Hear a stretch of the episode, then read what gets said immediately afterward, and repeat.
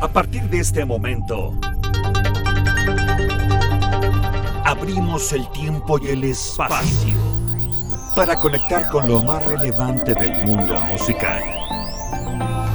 Aquí comienza Hoy en la música. Hoy en la música. El podcast de Pepe Ansures.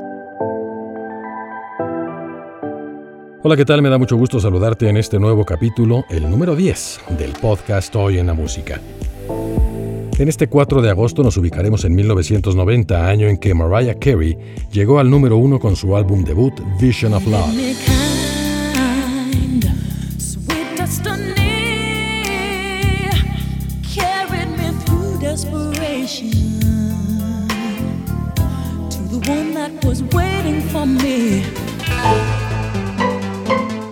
En 2001, Dave Stewart, miembro de los Eurythmics, se casó con una fotógrafa de modas. ¿Te gustaría saber detalles de ese acontecimiento? Entonces, pues no te despegues. Recordaremos a Louis Armstrong y Larry Knetchell en el aniversario de sus nacimientos.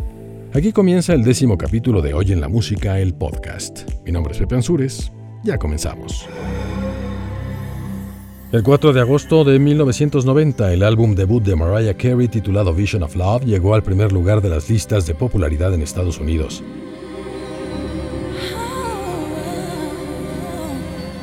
El disco que había salido el 12 de junio de ese mismo año arrojó cinco sencillos. El primero, Vision of Love.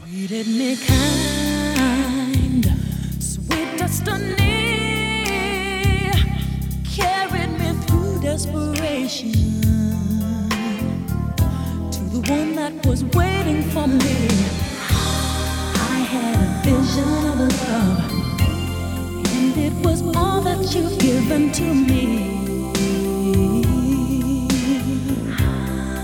Luego, Love Takes Time.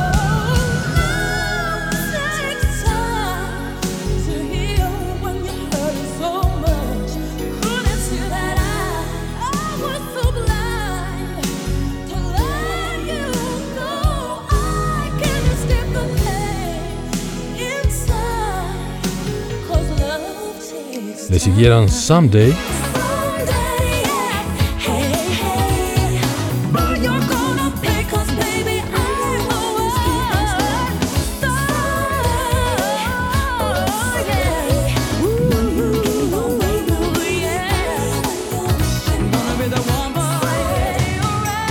I Don't Wanna Cry.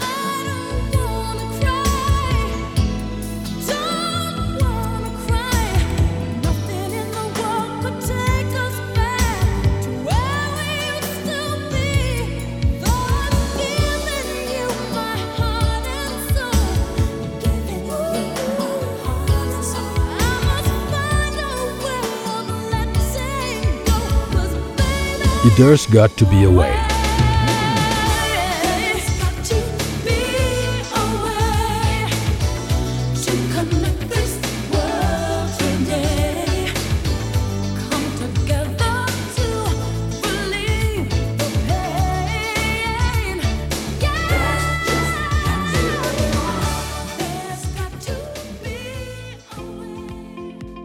Es importante destacar la llegada a las listas por parte de Mariah, ya que a lo largo de la década de los 90 fue la cantante que más millones de discos vendió a nivel mundial y la que más primeros lugares de popularidad alcanzó en Estados Unidos, Canadá, Latinoamérica y Europa. La razón de este éxito está ligado a algunos hechos importantes de su carrera, a pesar de que su estilo puede ser criticado porque en ocasiones resulta muy estridente, es más, podríamos decir que es hasta gritona. Cuando era joven, tenía muy buena imagen, y aparte estaba casada con Tommy Motola, el presidente ejecutivo de su compañía de discos, la Sony Music. Lógicamente, el apoyo de esta empresa iba con toda la fuerza y era una prioridad para la compañía. Otro detalle importante para el éxito obtenido fue la calidad y la cantidad de giras internacionales y sus presentaciones en programas de televisión, aunado a los intentos que tuvo de convertirse en una estrella de cine que no fueron muy satisfactorios, porque su talento, la verdad, como actriz, pues no se acercaba ni tantito a su talento como cantante. De cualquier manera, aquí la recordamos. Ella es Mariah Carey, quien el 4 de agosto de 1990 llegó a primer lugar con su disco debut titulado Vision of Love.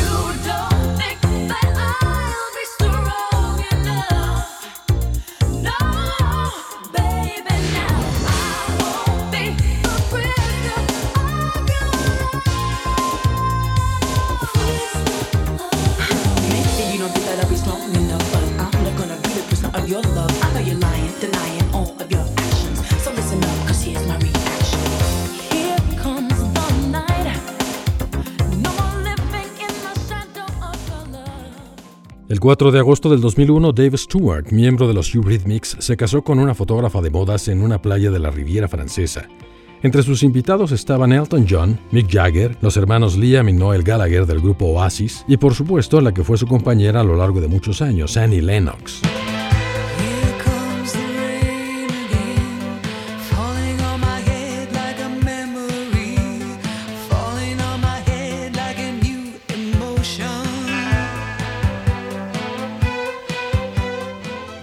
Mencionar este tipo de sucesos sociales dentro del mundo de la música resulta importante, ya que al convertirse en noticia, todos estos intérpretes vuelven a aparecer en los medios de comunicación e incluso se convierten en trending topic, lo que les genera presencia a través de las redes sociales y reproducciones en las plataformas de música y los canales de video. De esa manera, las nuevas generaciones se enteran de sus éxitos pasados y eventualmente ese detalle los hace aparecer incluso en producciones de otros géneros. Tal es el caso de lo que ha sucedido a lo largo de los últimos años con uno de los más importantes temas de los Eurythmics, ese gran éxito llamado Sweet Dreams Are Made of This, que muchos DJs, muchos DJs importantes de la escena electrónica mundial incluyen en sus sets dentro de los festivales más importantes. Estoy seguro de que cuando escuches estas notas sabrás a qué me refiero.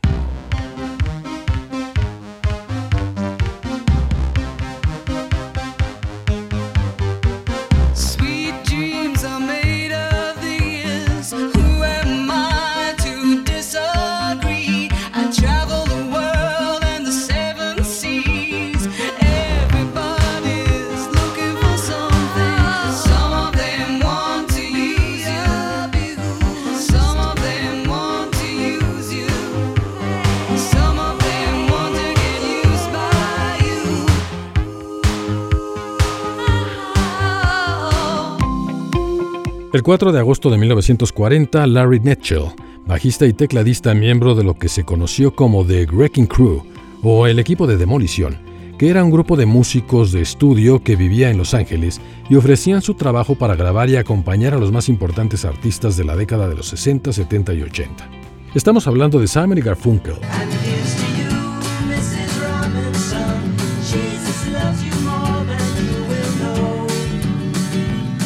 Los Beach Boys.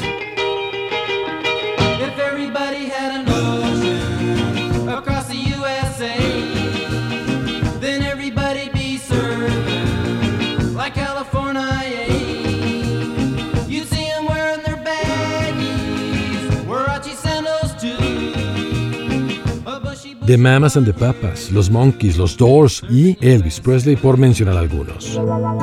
Otro detalle importante es que Larry Netchell también formó parte del grupo Bread en los años 70, un grupo de música romántica que colocó varios de sus temas en los primeros lugares de popularidad.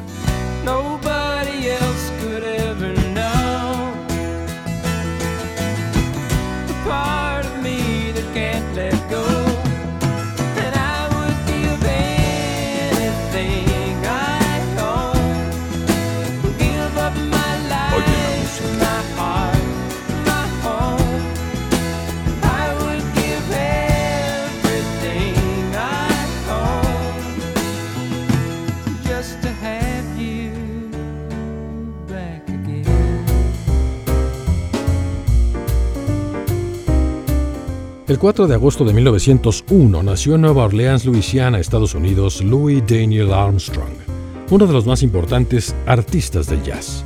Conocido por ser un verdadero genio de la trompeta y que se mantuvo vigente desde 1919 hasta 1971, activista en pro de los derechos humanos, estuvo involucrado en la crisis de Little Rock, Arkansas, hecho por el cual el FBI le abrió un expediente luego de catalogar al presidente Eisenhower como un hombre cobarde y de dos caras.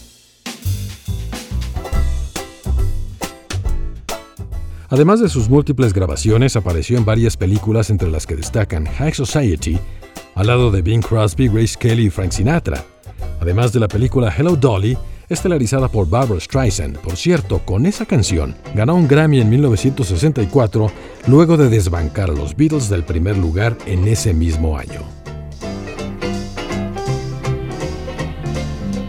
Hello, Dolly. This is Louis. Dolly, it's so nice to have you back where you belong. Hello. Look who's here. Dolly. This is Louis. Hello, Louis. Darling, it's so nice to have you back where you belong. I am so glad to be back. Are you looking swell, Thank you, Louis. darling? I can tell, Does it show? darling. you still glowing, you still crowing, you still Mm, going strong. I feel the room sway and the band play one of our favorite songs bum, way bum, I remember it. So It was my favorite. show some snap, fellas. Yeah. Find her an empty love. Yeah.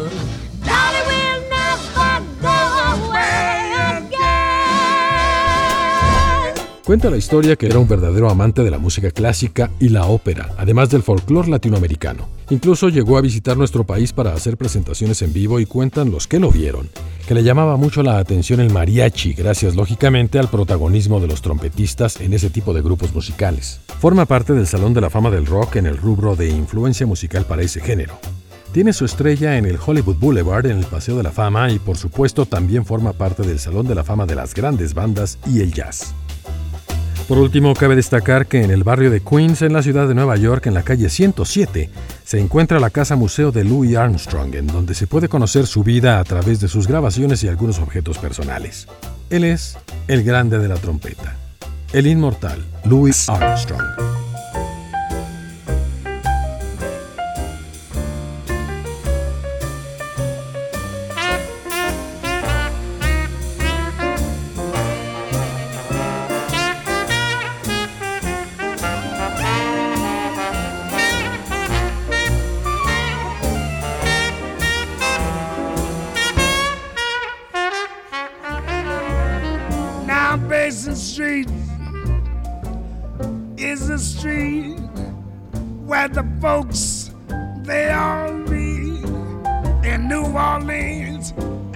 In a land of dreams. My dad dances for so, but this best is right.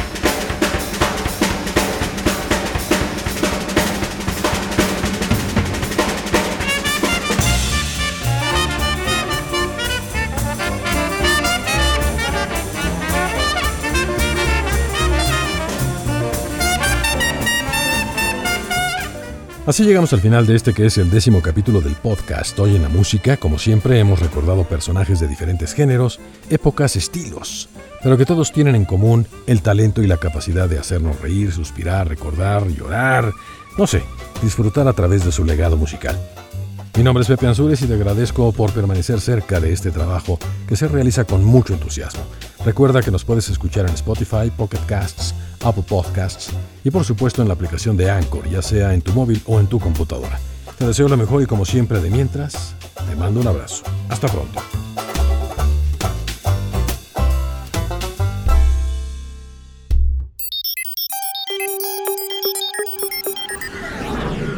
Por el momento hacemos una pausa. Muy pronto nos reuniremos de nuevo a través de los sonidos para seguir recorriendo la historia de los personajes y sucesos más relevantes del mundo musical. Claro, aquí en Hoy en la Música, el podcast de Pepe Ansures.